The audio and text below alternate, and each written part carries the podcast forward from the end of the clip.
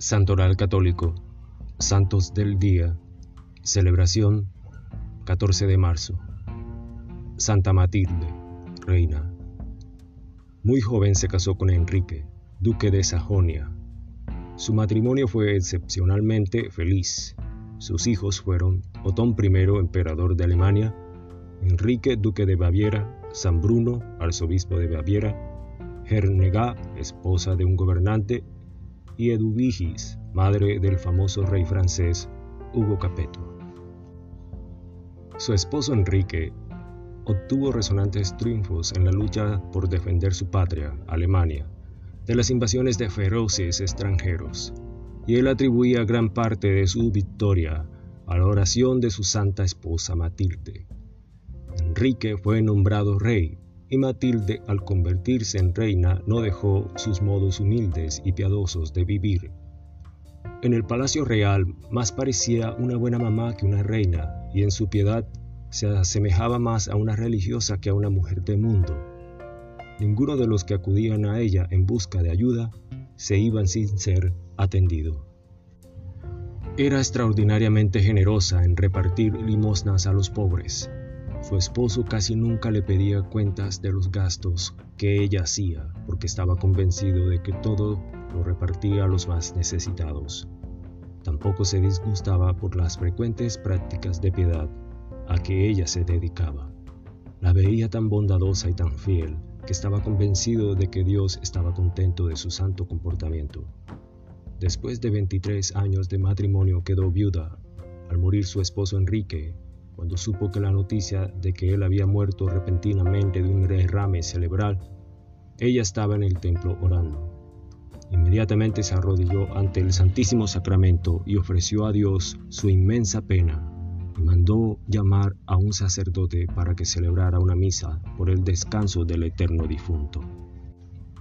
Terminada la misa, se quitó todas sus joyas y las dejó como un obsequio ante el altar ofreciendo a Dios el sacrificio de no volver a emplear joyas nunca más.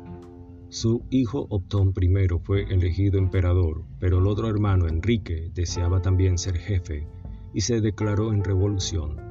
Otón creyó que Matilde estaba de parte de Enrique y la expulsó del palacio.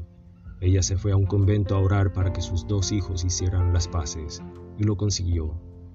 Enrique fue nombrado duque de Baviera y firmó la paz con Otón, pero entonces a los dos se les ocurrió que todo ese dinero que Matilde afirmaba que había gastado en los pobres lo tenía guardado, y la sometieron a pesquisas humillantes, pero no lograron encontrar ningún dinero.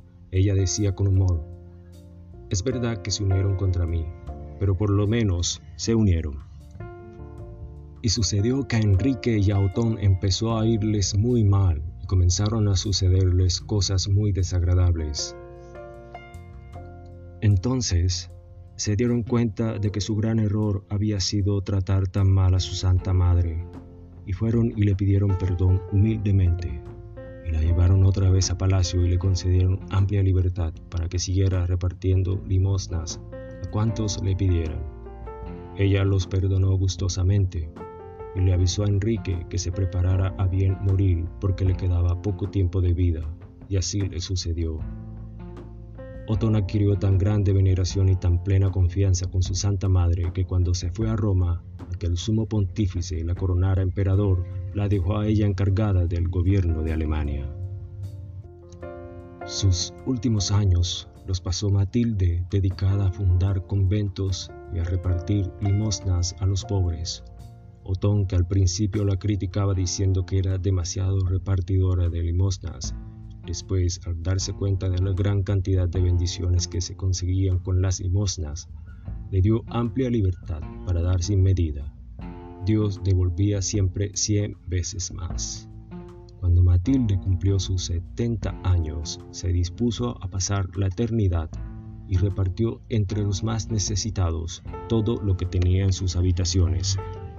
Y rodeada de sus hijos y de sus nietos, murió santamente el 14 de marzo del año 968.